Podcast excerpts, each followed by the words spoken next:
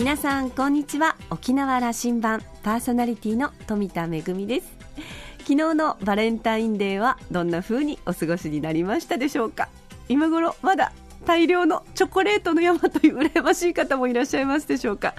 私はあの、まあ、あの近いあの仕事でお世話になっている方とか、まあ、お友達とかにあげることはあるんですけれども一番やっぱり買うのはあの 自分へのご褒美ご褒美ばっかりなんですけれどもあのそんなにこう高いチョコレートを買うわけじゃないんですけども普段から仕事をする時のお供って本当にチョコレートが多いんですよね。ちょっと疲れた時とかにチョコレートを一つ食べるとまあなんて元気が出てくるんでしょう。コーヒーとチョコレート飲みながらいつも深夜ね書き物をしたりしてることがありますけれどもね。人々をハッピーにしてくれるチョコレートのおかげで皆さんもきっと楽しいバレンタインを過ごせたんじゃないかなと思います。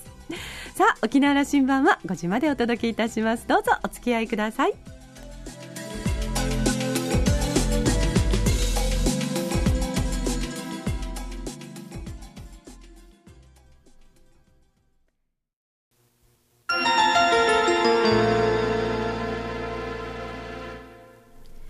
那覇空港のどこかにあると噂のコーラルラウンジ。今週は先週の続きで高島総一郎福岡市長とラウンジ常連客で沖縄大学地域研究所特別研究員の島田克也さんとのおしゃべりです。那覇空港を飛び出して福岡でのおしゃべりですよ。高島市長は1974年生まれの40歳。1997年に KBC 九州朝日放送に入社し福岡の朝の顔としてワイドショーや環境番組のキャスターを務めた後2010年12月に福岡市長に初当選。昨年11月に再選し現在は2期目を務めていらっしゃいます。福岡市は1972年に政令都市となり、その時100万人だった人口が現在は150万人。発展を遂げ、昨年からグローバル創業特区としての特区指定を受けてアジアのリーダー都市を目指しています。私たちの沖縄も1972年に日本に復帰として、まあ、再スタートを切って92万人の人口が現在は142万人、え、福岡と同様に人口が増えています。えー、国際観光特区としての特区指定を受けて東アジア交流拠点を目指しているので、その他にも比較すると大変面白い視点が見えてきます。2週目の今日は高島さんの情報発信の意義、説明責任の重さ、そしてグローバル創業特区への思いなどについて語っているようです。それでは先週からのお話の続きをどうぞ。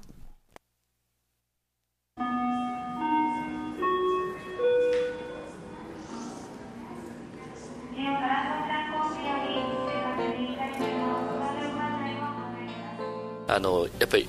交流っていうものが多分沖縄もそうでしょうし福岡もその一番のエンジンになってきたんですよね。活力の源になってきたので歴史を見てもそうですし、はい、あの今の時代もまさにそうですね。で実はこういった歴史をやっぱり温故知新というか振り返るっていうことはこれから施策を推進していく上でもやっぱり大事になってくる。それで実は福岡市博物館の常設展示を初めてリニューアルしたんですよ。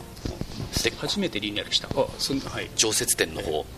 で並べ替えをですねそのこれは例えば江戸明治大正昭和みたいなその区分ではなくって博多から見た福岡から見たこれしかも福岡が普遍的にその例えばあの、えー、な価値を持つその時代ごとに区分を分けて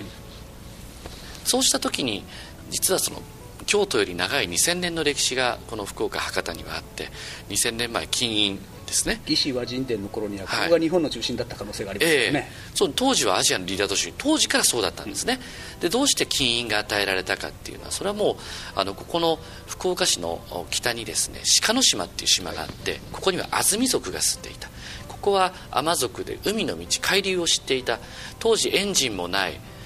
で飛行機もない時代はぱり国際交流も含めて全てあの手こぎでやったらそれはもうあの疲れて果ててしまって外国まで行けないわけで海流の力だったんですね。海流に乗って世界を移動していた。この海の道を知っていた。安住族がこの福岡なんですね。ですから米の技術鉄の技術っていうのをその中国大陸の方から入ってきたものを日本中に伝えていったのがこの福岡の安住族だったんです。でこうした私は多分だからね一大商社がここにあったと思うんですね、でここに対するやっぱり貢ぎ物っていうのがあの金印じゃないかと。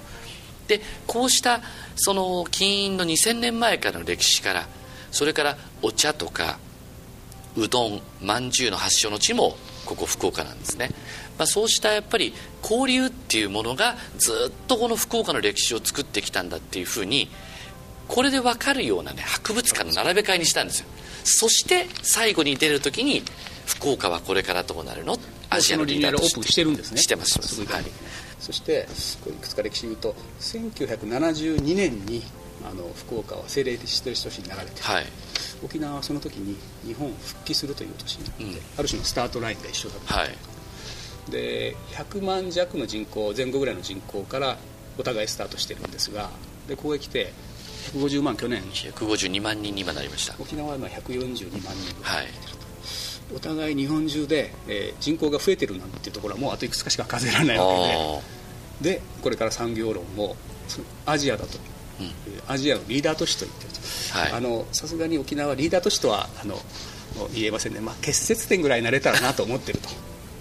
これはあのお互いどっかで切磋琢磨できると思っていまして、ええ、いかがでしょうかね。あの沖縄に来ても沖縄をよく行かれる方、うん、そして沖縄と福岡によく行かれる方は沖縄と福岡は連携できるとよく言うんですよ。その意識持っていただいていますか、うん、すごく聞きますね、うん、それでねあの福岡沖縄便が飛行機今、えっと日に20便ぐらい飛んでるはずですけど、えこれあの航空会社実はこの番組のスポンサーも航空会社なんですけどえっとドル箱路線になってるんですよ、えその沖縄からすると大阪や名古屋よりも福岡線の方が乗降率も搭乗率もいいんですよ、というそのすごい大交流の時期に入ってきてると、うん、これ何かねあのもう一踏み込みお互いでその相乗効果を埋めるようなことがあるんではないかなと、うん。うん、そうですね。あの福岡が目指しているのは、そのえー、やっぱり九州の中のやっぱりハブになりたいというふうに思ってるんですね。だから例えば私の私のというか市役所の1階大体ね市役所の1階ってとにかくつまんないので有名なんですよね。何にもないという。今頑張りましたね、はい、あれいいっすよ。1階はね 情報発信スペースにしてもちろん w i f i も使い放題だし九州各地のその情報発信スペースも作り。最新のサイネージとなんか映像を駆使してますね。そうそういったものもあるしでカフェもこれ障害のある方が働いてるんですけどね。でこういうものを作ってで名物を置いてとか言ってもう、えー、市役所を訪れる方がですね4倍5倍の人になったんですね。で一般の方がやっぱり市役所に来て楽しんで、えー、でこういうこういうことをしてるっていうのはやっぱり福岡っていうのはあくまでもハブであってここで完結しようではなくってやっぱり九州のその各地のやっぱ素晴らしいところ。例えば阿蘇の自然であり大分のまあその温泉であり長崎の文化でありっていうところをのやっぱりおこれが我が魅力なんだと。いうこの九州の魅力がうちの魅力という形で今チャレンジをこうしてきたんですね。でそうなった時に今お話があったじゃあ沖縄っていうところが福岡と結びついた時にどうなるかというところはこれはねあの正直言ってまだそうそこまでね構想にイメージなかったんですよ。この市役所のロビーのことは素晴らしいですよ。あの、えー、福岡市のロビーでありながら九州のアピールをそこでしてるわけですもんね。そうそうそうそう。これメッセージすごくそれをそのメッセージはやっぱり福岡はあの他の皆さんがいなくてやっぱり九州の,、あの福岡の発展はないし逆にやっぱり福岡っていうのは九州の発展に寄与していくことによって輝く街だと思ってますしあのやっぱり第三次産業つまり商業の街っていうのはやっぱりその周りがあってこその街だと思いますんであの福岡はハブの機能だからコンベンションをして九州各地で採れた素晴らしいもの工業製品も農作物も水産物もこういうものをコンベンション機能福岡で付加価値をつけて高く海外に出していくっていうようなこういう機能をやっぱ果たしていきたい。高島市長はやっぱりこのこのキャリアそのテレビというキャリアをお持ちなので市役所その今のウェブでの動画での発信なんかさあの素晴らしいですね。福岡チャンネルというチャンネルを作って、あの動画発信をですね。ものすごく意識なさってますね。そうですね。どれだけ福岡の発信をできるかという部分、えー、それとやっぱりそのなんて言うんだろうな。えー、どれだけ議論して決めましたって言っても、相手が例えば会社の中の部内であればそれで通用しても市全体ないしは県全体に自分たちはこんな議論をした上にこう決まりましたっていう納得感を持っていただくためにはやっぱりそのプロセスっていう部分を分かりやすくこうなったからこうしましたっていうことをしっかり見せていかないと最後の決まった時の納得感につながっていかないんですね。これ私は実は妙な経歴を持っていて実は昔プロレスの実況をしてたんですよね。新日本プロレスの実況をしていて。でこれはですね戦いも東京ドームの真ん中で試合するのに相手の指をこそっと持ってひねってねつねってそれで痛いからって決まったとしてもね見てて分かんないんですよ。やっぱり会場にふさわしい対象人数にふさわしい大技でしっかり決めていかないと、最後の納得感3カウント決まった時にあみんながこれなら仕方ないなと落ちないんですよ。だからやっぱり行政をしていく上で福岡市ないしは県こういったところの皆さんがなるほどって落とすためにはやっぱりあのあえて決まる決めようと思ったら決まるところでもやっぱりしっかりプロセスを見せていきながら決まりましたと。いうところをあのメディア等も駆使しながらそれをこう伝える力というところ、えー、もう一つ教えてください。あの企業誘致の部分というところにあの市長は安倍総理にも同行して企業誘致外遊にまでご一緒なさったりしてますね、はい、はい、これは私びっくりなんですがね。そうですね。あんまり自治体で総理の外遊で一緒に行ったっていうようなことはあんまりない。聞いたことヨーロッパ行かれたんですよね。はい。それはやっぱり有効でしたでしょう。そうですね。やっぱりあの総理と一緒に行く日本のあの日本団に入っていくっていうのは当然その存在感っていうものはしっかりあのお示しをできますしね、うん、あのえー、そろそろ時間があと5分ぐらいになりました。あの雇用創業特はい。それをそのグローバルと正式には、えー、グローバルあグローバル創業雇用創出特区。はい、これへの思いを最後に聞かせてください。あの私は40歳なんですね。で、えー、小さい頃とか小学校の頃日本っていうのは世界で最も優れた人たちが最も優れた素晴らしいものを作ってどこにも負けない戦争では当時負けたけれどもアメリカをも勝る経済の力があってこんなことを小学校の頃聞いて育ってきて夢を持ち大学に行きであの発展途上国と言われているようなアジアの国々も見てきた。さあ自分たちの番だと思って就職をする時には就職氷河期という時代になっていて私はまあ幸いにも地元のその放送局にえ拾われたのでよかったんですが自分の仲間たちは就職もなかなかできない正社員でできない友達もいてで入社以来ずっと給料は上がったことがないんですよね。またボーナスの上率も下がっている。一方で今はもっとひどい状況になっているというな。でじゃあ今自分はこうやって市長になった。でさあ待ちよっていう時にもこれは時代の主役はですね高齢者に移ってるんですね。高齢化にどう対応するかがメインのテーマになっているんですね。そこの仕事が多いんですよね。ええ。そうするとですねちょっと待ったと、あの私たちが主役の時代はいつ来るんですか？できっとねサンタさんとかもしくは誰かがあなたがたちの世代がえー、大活躍できるような時代を持ってきましたのでどうぞご活躍くださいっていうふうに持ってきてはくれないっていうことが分かったんですね。これはやっぱり自分たちの時代を作りたいなら自分たちで勝ち取っていかなくてはいけないと。でそのためには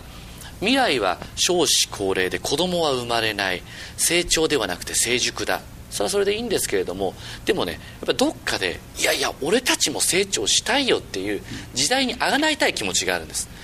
どうしたらそうできるかっていうと今の想定にない明日を作っていくしかないと思うんですね。それはじゃあ明日は少子高齢になりますよという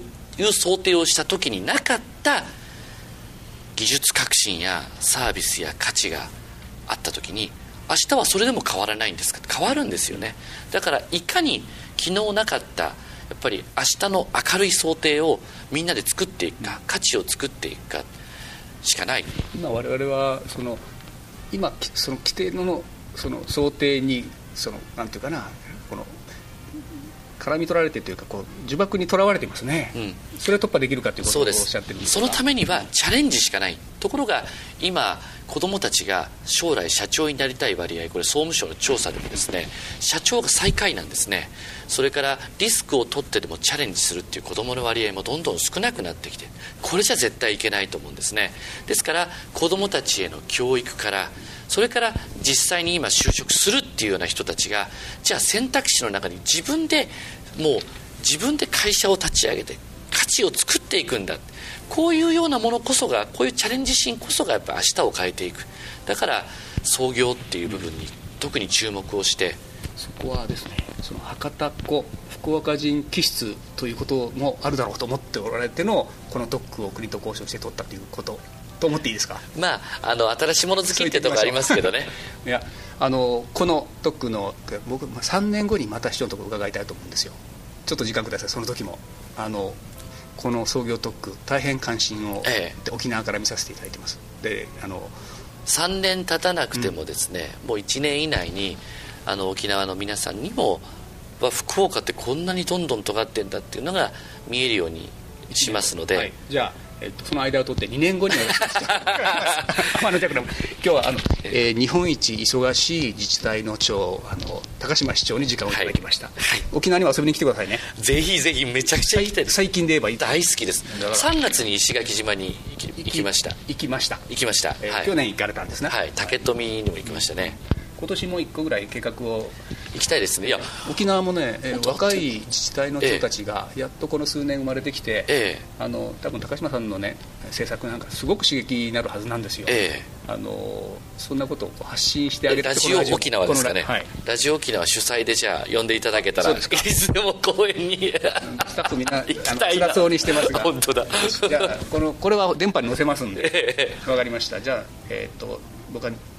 日本一忙しい市長だと聞いてるので3年後と言いましたけれども2年後はラジオに出てもらって今年中ぐらいに公演に行こうかという話を。ああいいですね。プレゼンをちょっとさせていただければ皆さんにね。沖縄大学とラジオ沖縄で高島市長をお招きしたいと思いますんでちょっと沖縄にメッセージ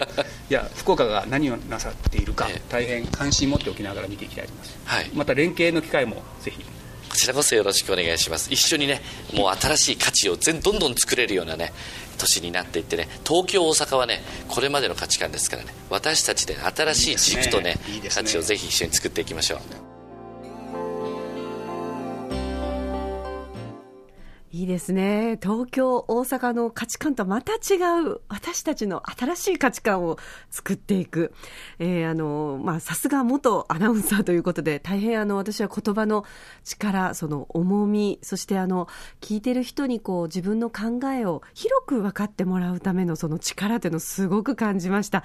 えー、まあ、あの、プロレスの、やっぱりね、大技で決まった方が分かりやすいっていう話をさすがプロレス実況、えー、していただけならではというお話がありましたけれども、えー、2週にわたってのお話を終えて島田さんこんなことを言っています。まあ、あの、ありましたけれども、今年中に沖縄に来てもらえるかもしれないと、えー、島田さんの案としては、えー、高島市長がですね、来沖の際にはぜひあの、沖縄県内の若手の市長さんたちに集まってもらって、大政策討論会をしてみたいと思っているということでございました。2週にわたってたっぷりとお届けいたしましたコーラルラウンジは、高島総一郎福岡市長とラウンジ常連客、島田克也さんとのおしゃべりでした。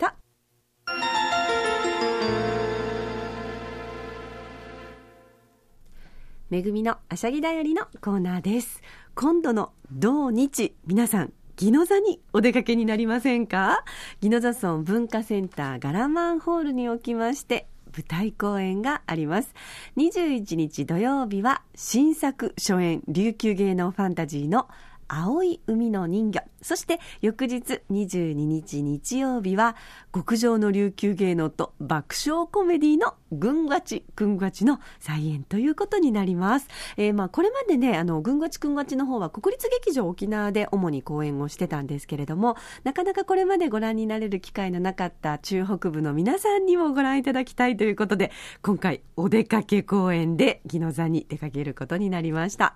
えー、まああの、ダブルブッキングをしたという話なんですけれども、琉球王国時代中国皇帝の使者である札幌市の宴とそれから薩摩の役人たちの宴を間違ってダブルブッキングをしてしまいましてさあ2つの舞台どうなるというぐんぐわちくんがち。そして新作の「青い海の人魚」はアンデルセンの名作「人魚姫の物語」を琉球芸能を用いた新感覚のファンタジーとして仕立てたものです。オープニングアクトとして今回は NS 琉球バレエ団によります琉球芸能とバレエの融合琉球を舞うもありますのでぜひご覧いただきたいと思います、えー、チケットはぜひあのマグネットコンテンツと検索して、えー、ホームページの方をご覧いただきたいと思いますけれども各プレイガイドまた会場となります宜野座村文化センターガラマンホールの方では、えー、ホームページや電話でのチケット予約も可能です。ちなみに宜野座村民の方には特別に村民割引というのもありますのでぜひお出かけください。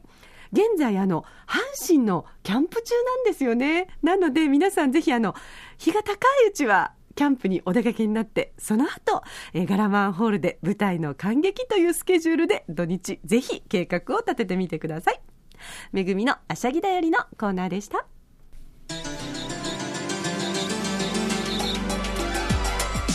今度の土日の青い海の人魚とぐんがちくんがちの舞台。ぜひ、えー、チケットご予約お問い合わせは宜野座村文化センターガラマンホールへどうぞ。電話番号098-983の2613 098-983の2613番です。